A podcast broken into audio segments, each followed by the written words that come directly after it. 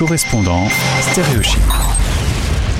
Alors quand même, ça c'est quand même incroyable. Hein. On s'est parlé tout plein de fois pour évoquer le sujet du coronavirus. Voilà pas que Eric, notre virologue expatrié à Boston, est de retour pour cette fois-ci un nom de maladie qu'on croirait que c'est des cartes de jeu dans les Pokémon. Ça s'appelle Monkeypox. On en parle dans un instant. Eric, bonjour et bienvenue. Bonjour. Tu te réveilles rien que pour Stéréo Chic Radio. Un grand merci. La dernière fois qu'on s'est parlé, il y avait beaucoup, beaucoup de neige à Boston. Et ben, cette fois-ci, il fait beaucoup, beaucoup de chaleur. C'est ça, c'est ça. Oui, non, comme je disais, on n'a pas de clim chez nous, donc la nuit est un peu longue sans clim à Boston. Il y a des grosses différences comme ça de température. On est euh, dans l'été, aux portes de, du printemps, euh, au printemps, aux portes de l'été, et ça chauffe fort. C'est ça, ça peut monter, bah là, euh, ça peut monter jusqu'à 30, 32. Euh, le record qu'on a eu, je crois que c'est à 40. Donc c'est un peu dur des fois. Alors on va, avant d'évoquer euh, ce nouveau virus euh, qui fait la une dans les journaux du monde entier, juste faire un petit lancement, excuse-moi, je l'ai noté, c'est un petit peu hard. Hein. Tuerie de masse, racisme, remise en cause de l'avortement, procès télévisé de Johnny Depp. Et la question est, où va l'Amérique? Toi, tu y es installé depuis quelques années, tu es français, tu as un regard français sur la vie des Américains. c'est étrange quand même. Oui, en fait, euh, oui, non. Enfin, c'est-à-dire que Boston, enfin, le Massachusetts, là où je suis, reste quand même, euh, comme la Californie, un îlot euh, démocrate et, progressiste aux États-Unis. Mais oui, il y a toute une frange des États-Unis au, centre du pays qui est ultra conservatrice et la force va là où que ce qu'ont fait les, républicains et qu'on a, peuvent en fait passer complètement à côté, c'est que Trump et ses prédécesseurs on nommé beaucoup de juges dans les cours suprêmes euh, ad hoc, euh, beaucoup de juges qui ont un pouvoir énorme sur les, pour influencer les lois. Et en fait, c'est ça qui se passe parce que le, jugement euh, Roe contre Wald, c'est la Cour suprême qui peut remettre en cause. Et en ce moment, jusqu'à jusqu'à route, il y avait un équilibre entre les progressistes et les conservateurs à la Cour suprême. Trump a réussi à placer deux juges à la Cour suprême. Cet équilibre a perdu, quoi. C'est ça. Mais est-ce qu'on pourrait dire qu'aujourd'hui, il y a deux Amériques euh, qui, qui cohabitent? Oui, et qui se comprennent plus. après ça, il faut se rendre compte que euh, entre le Massachusetts et le Texas, il y a autant de différences qu'entre la France et la Pologne. C'est deux pays qui, enfin, c'est des, oui, c'est chapeauté, c'est un même État fédéral, mais ça n'a rien à voir euh, d'un point de vue mentalité avec les autres. Il y a plusieurs Amériques, quoi. C'est ça, complètement. En tout cas, ça te fait pas peur quand justement, alors là, on a suivi par exemple le procès, télévisé de Johnny Depp, c'est assez surréaliste. Hein. Euh, toutes ces choses sont impossibles en France. Euh, on, regarde, on le voit arriver, Johnny Depp, euh, il a applaudi, les gens le filment. On se dit mais qu'est-ce qui se passe quoi? Ça, c'est c'est la société, spectacle, oui, non, enfin, c'est en plus en Californie, enfin, c'est à part. Mais oui, oui, non, c'est c'est spécial. Je vais pas dire le contraire, c'est spécial. Euh, la tuerie de masse, oui, ça fait quand même bizarre quand on reçoit des emails euh, de, la, part de, l'école qui dit, bah voilà, on a parlé avec les, enfants, euh, oh des choses comme ça. Donc, après ça, il faut se rendre compte que là où on habite, voilà, le Massachusetts, les lois sur le port d'armes sont aussi strictes qu'en France. On fait, euh, tu veux dire que de France, on fait une espèce de généralisation, mais euh, en vrai, quand on est euh, sur le terrain américain, ça, ça, dépend de là où on habite. C'est ça. Alors, on va revenir sur le sujet du jour. On a eu l'occasion de faire un certain nombre d'interviews tous les deux. Tu es virologue de formation. Tu as décidé d'aller travailler aux États-Unis il y a quelques années.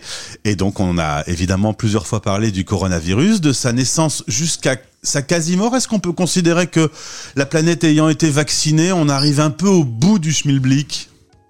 Euh, oui, non, enfin, on voit bien en Chine, euh, on a beau être vacciné en France, oui, euh, il y a d'autres régions dans le monde où le vaccin où le, ne, ne, fonctionne pas ou n'est pas là. La Corée du Nord en est un exemple et où donc l'épidémie flambe.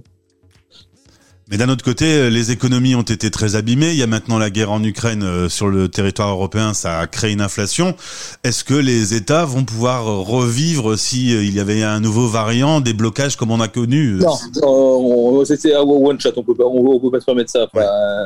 c'est fini. Euh, parce qu'en plus maintenant, voilà, on sait qu'on a un vaccin qui fonctionne. à peu près. Il faut, faut, faire des rappels tous les six mois jusqu'à maintenant, et c'est mieux que rien. Et l'avantage, entre guillemets, c'est qu'avec le vaccin, normalement, les formes du coronavirus sont moins graves. Alors, on va changer de virus si tu veux bien. Cette fois-ci, on part sur une variole. On, croyait que c'était une blague au début. Finalement, euh, bah, ça ne l'est pas. Les cas sont en train de monter euh, tout doucement. Ça s'appelle la variole du singe. Le nom euh, anglais, c'est monkeypox. Qu'est-ce qu'on sait sur cette variole?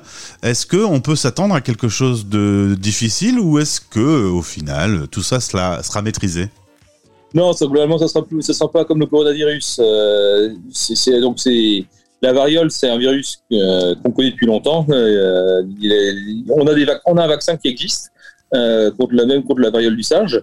Après ça, est-ce que ça vaut le coup de vacciner tout le monde? Non. Euh, déjà, on a, enfin, enfin, on n'a pas les stocks pour, mais même même sans ça, ça vaut pas le coup, parce que la grosse différence entre le coronavirus et le monkeypox, c'est que quand on est malade, on le sait donc on va se, spontanément s'isoler et les chaînes de transmission seront moins importantes.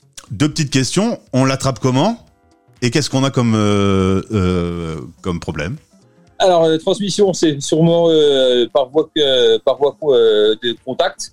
Donc, quelqu'un qui l'a, qui enfin, un peu comme la, comme la rouge. Enfin, Yes, les, j'ai regardé les voies de transmission sont assez débattues. certains disent que ça peut se transmettre par voie aérosol, mais c'est pas sûr. Euh, pour sûr, c'est par contact peau à peau. Euh, transmission sexuelle potentielle, mais pas, pas confirmée non plus. Euh, et ce qui se passe surtout, bah, c'est une grosse fièvre, des boutons, donc comme la variole. Donc les, boutons sont caractéristiques de, ce type de maladie. En préparant ce matin cette interview, j'ai reçu un message de l'OMS. Enfin, ils me l'ont pas envoyé qu'à moi, ils l'ont envoyé à toute la planète en disant qu'il n'y avait pas de panique parce que, en effet, ça allait être maîtrisé. C'est ça, c'est exactement ça. Bah, jeudi, il y a une, il y a une, il donne une conférence euh, euh, ouverte au public pour justement parler de ce, de, de, sur le débat. Mais voilà, personne n'est pour l'instant, enfin, on peut se tromper. On s'est, clairement trompé sur le coronavirus parce qu'au début du coronavirus, on s'est tous dit oui, et euh, ça va se passer, il n'y a rien de méchant. Euh, il y, a, y, a bien, y a bien un, un, druide qui a dit que ça faisait moins de morts que, que d'accidents de trottinette. Mais euh, a priori, vu les chaînes de transmission, vu qu'on connaît un peu plus l'époque virus, euh, et vu les symptômes, il y a moins de raisons que ça se transmette aussi facilement et que, que ça se propage autant. On a eu quand même euh, une période difficile, euh, deux ans sur la planète avec ce coronavirus justement. Euh, certains sont sortis de là un peu traumatisés. Est-ce que les médias en font un peu trop du coup?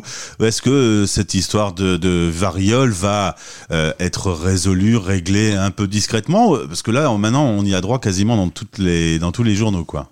Bah, ce, qui, ce qui est entre guillemets intéressant, c'est que ça arrive dans des pays occidentaux normalement que qui est euh, une épidémie en Afrique, c'est entre guillemets normal. C'est là où c'est là où le réservoir de, la maladie et c'est là où le plus le plus de cas arrive en temps normal. Que ça arrive en, Europe, ça pose plus de questions de savoir pourquoi, d'où ça vient et c'est un problème de contact tracing. Euh, après ça, oui, il y a les, médias aiment bien ce anxiogène. Je pense qu'on est tous d'accord pour dire ça, que ça, ça fait vendre du papier. Donc pour l'instant, pas d'inquiétude. Et les plus anxieux d'entre nous doivent pas s'isoler, doivent pas se faire vacciner. Pour l'instant, euh, peuvent vivre normalement. Non, euh, le, c'est pas un vaccin obligatoire. aucun médecin, je pense, ne recommandera le vaccin, sauf si personne à risque ou personne en euh, contact. Mais parce que le temps d'incubation est aussi de, ce que j'ai vu 5 jours. Donc c'est aussi plus court que, le temps d'incubation pour un virus au début. Donc euh, on, on, développe des symptômes plus rapidement, donc ce qui fait qu'on le saura plus rapidement si ça se propage. En tout cas, tu as choisi ton métier, hein, virologue, euh, depuis deux ans. Tu fais, tu fais un carton. Hein. Oui, oui, enfin, techniquement, ça fait, oui, ça, fait dix ans que je suis aux États-Unis. Donc, euh, ça fait dix ans que je travaille d'une façon ou d'une autre sur des virus. Donc, oui, oui, non, c'est, c'est un bon créneau. Euh, petite question, du coup, cette variole dont on parle beaucoup maintenant, sans doute parce qu'elle arrive après le coronavirus, est-ce qu'au final, depuis ces dix ans, euh, tu as vu passer d'autres situations un peu similaires et dont on faisait un peu moins de ramdam? Ce qu'on a surtout eu en tant que virologue, c'est la grippe. c'est ce qu'on regarde chaque année, c'est toujours la grosse question euh, avec des fiascos. Enfin, les, les, les, enfin, fiasco oui non. Euh, je veux pas dire que c'est un fiasco. La façon dont, dont on avait géré le, la dernière crise euh, de la grippe chinoise H5N1 On savait pas. Euh, on a voulu se, on a voulu se prémunir. Euh, le problème, c'est que bon, finalement, c'était pas aussi méchant que ça.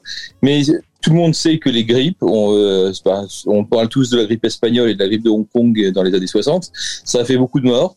Donc, on s'attend tous à ce qu'il y ait une grippe qui soit violente. Bon, bah voilà, ma mère va être contente. Je pensais que ça allait bien finir et finalement ça, finit là-dessus. En tout cas, merci pour ces informations, euh, Eric. Bon courage avec la chaleur de Boston. Tu t'es levé pour nous. C'est le tout début de journée. C'est télétravail toujours aux États-Unis ou euh, tu vas un peu retourner au boulot? Alors, je, je, tourne sur site un peu plus. Euh, par contre, on nous a réimposé le masque. Euh, quand, quand, je vais sur site, on me demande de porter le masque toute la journée. Très bien. Bah, bon courage en tout cas et, et, bon courage à toute la famille. On salue au passage euh, mes voisins qui nous ont mis en relation. Alors le monde est petit hein, parfois. Ce sont mes voisins qui ont fait qu'on s'est rencontrés. Et, ils quittent leur maison ce week-end, donc on les embrasse sur l'antenne. Voilà, ça fait un petit peu de voisinage sympathique. Et on se retrouve, j'espère, le plus tard possible, Eric. Bon, ça marche. Belle journée, salut. Belle journée. Stéréo Chic, la radio des Français dans le monde.